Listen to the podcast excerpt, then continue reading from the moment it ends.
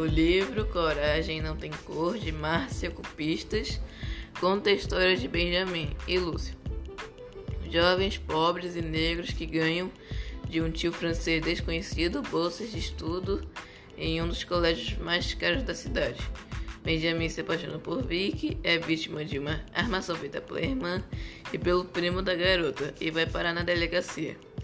Os garotos enfrentam o preconceito, mas nunca deixam de lutar por aquilo que, que acreditam.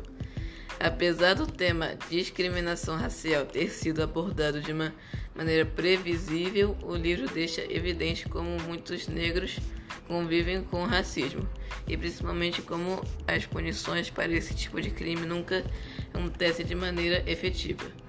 A abordagem do tema é profunda, uma vez que coloca em evidência um assunto que diariamente aparece nas mídias de todo o mundo.